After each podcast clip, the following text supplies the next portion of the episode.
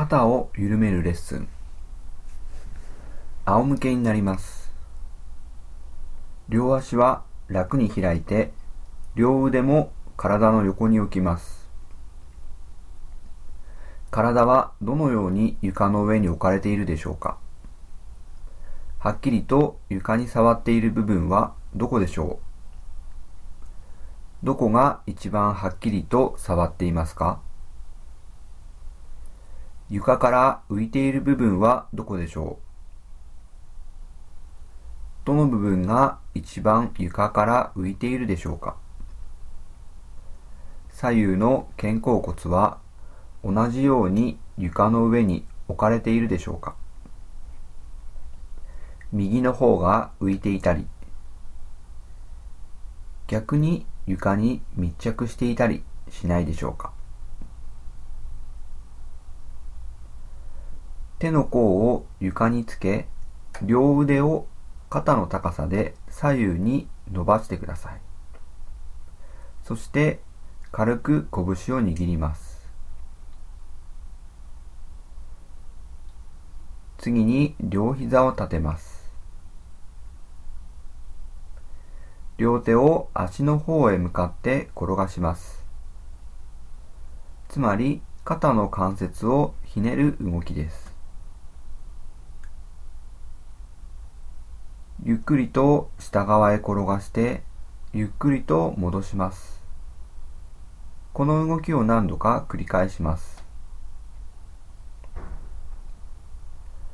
この時、両肩はどのように動くでしょうか？床から浮き上がるでしょうか？それとも床に押し付けられますか？右側と左側で動きに左右差はないでしょうか？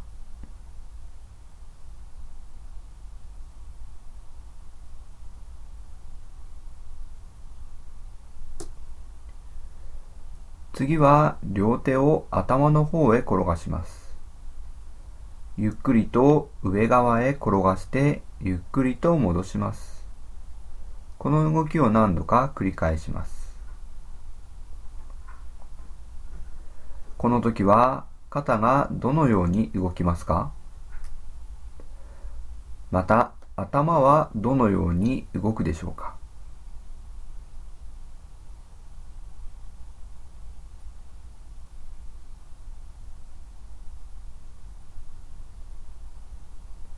少し休みます。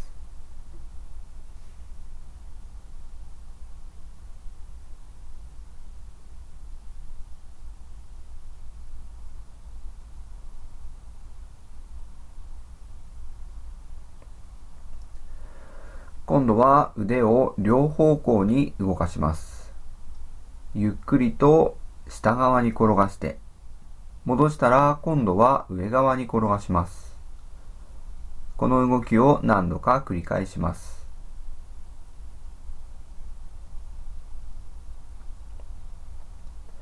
何度か行ったら、今度はこの動きを拳をしっかりと握った状態。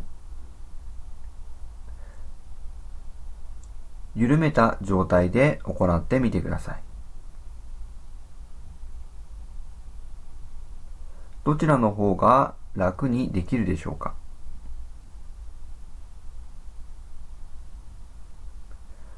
肩や首の緊張はどのように感じますか？どちらがより体の力を使わずにできるでしょうか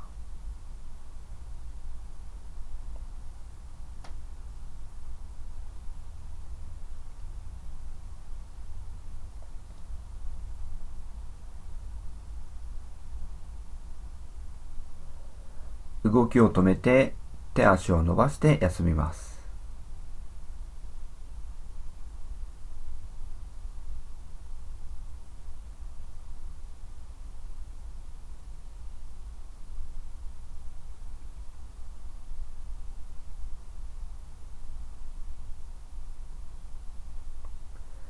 両膝を立てます。両腕を肩の高さに伸ばします。拳を軽く握ります。両足を右側に倒します。楽に倒せるところまで行ったら、ゆっくりと戻します。この動きを何度か繰り返してください。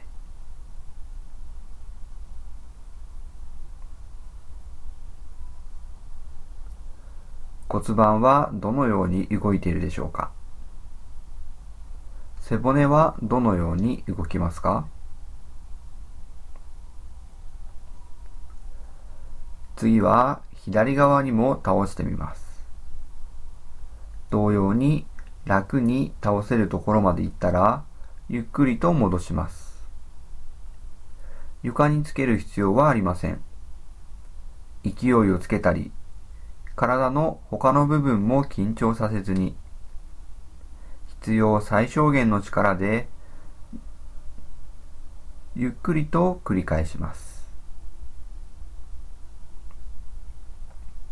右側と左側。やりやすい方、やりにくい方があるでしょうか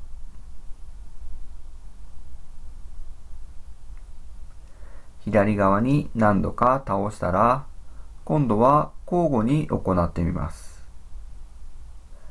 両足を右側に倒し、戻してきたら今度は左側に倒します。この動きを何度か繰り返します。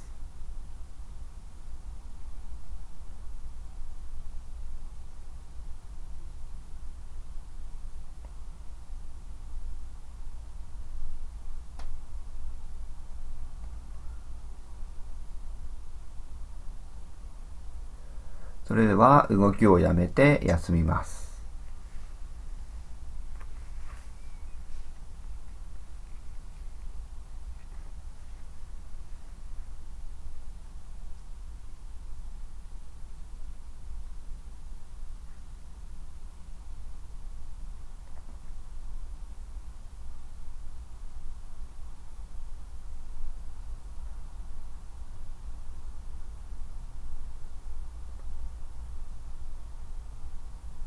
それでは両膝を立てます。両腕を肩の高さに伸ばし、拳を軽く握った状態から、今度は右手を下側、左手を上側に転がします。この動きを何度か行います。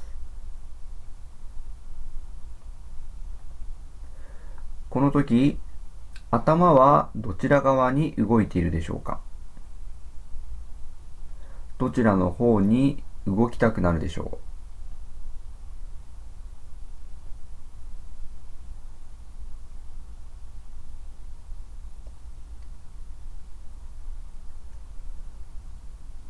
今度は動きを逆にします。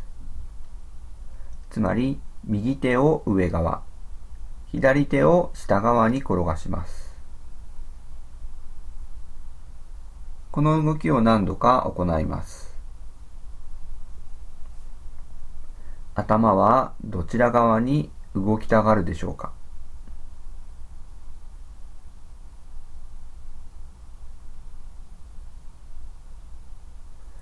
それではこの動きをやりながら右側に頭を動かしてみてください。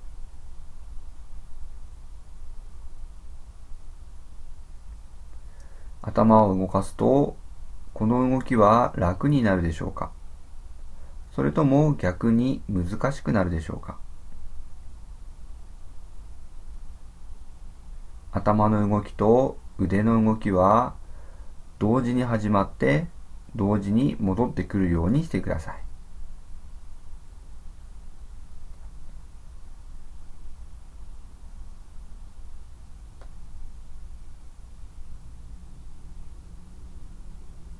何度か行ったら、今度は頭を逆に動かしながらこの動きをやってみてください。つまり、右手を上側、左手を下側に動かしながら、頭は左側に動かします。頭の動きを逆にすると、この動きはやりやすくなるでしょうかそれともやりにくくなるでしょうか？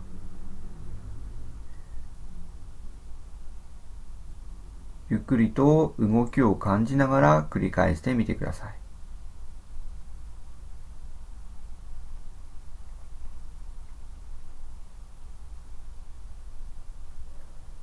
それでは動きをやめて休みます。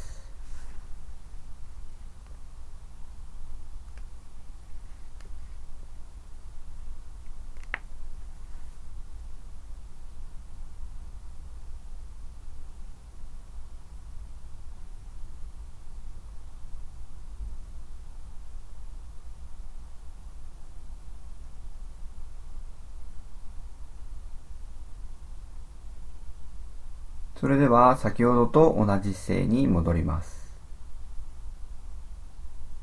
両膝を立てて、両腕を肩の高さに伸ばします。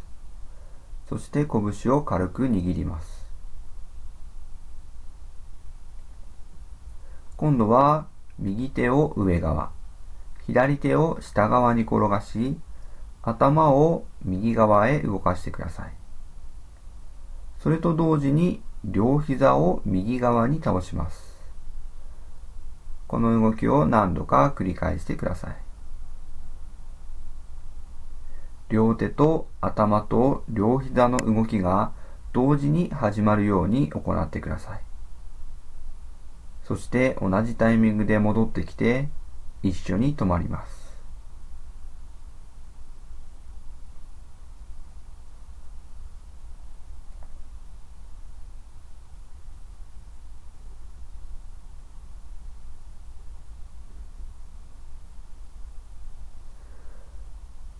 今度はこの動きを反対側にします。つまり右手を下側、左手を上側、頭を左側へ動かしながら両膝も左側に倒します。この動きを何度か繰り返します。呼吸は止めずに楽に動かすにはどうすればよいのか探してみてください。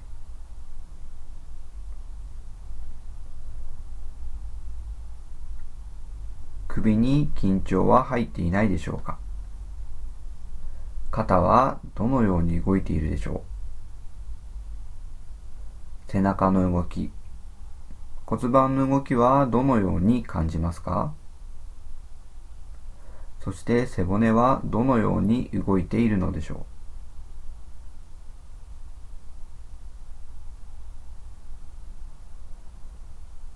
それでは動きを止めて手足を伸ばして休みます。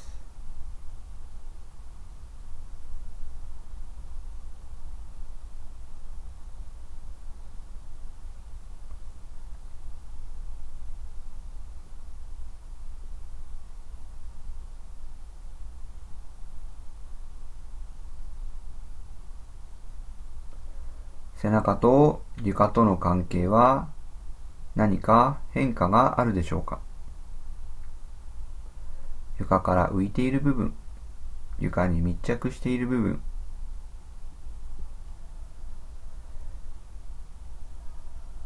体の右側、そして体の左側、何か変化を感じる部分はあるでしょうか？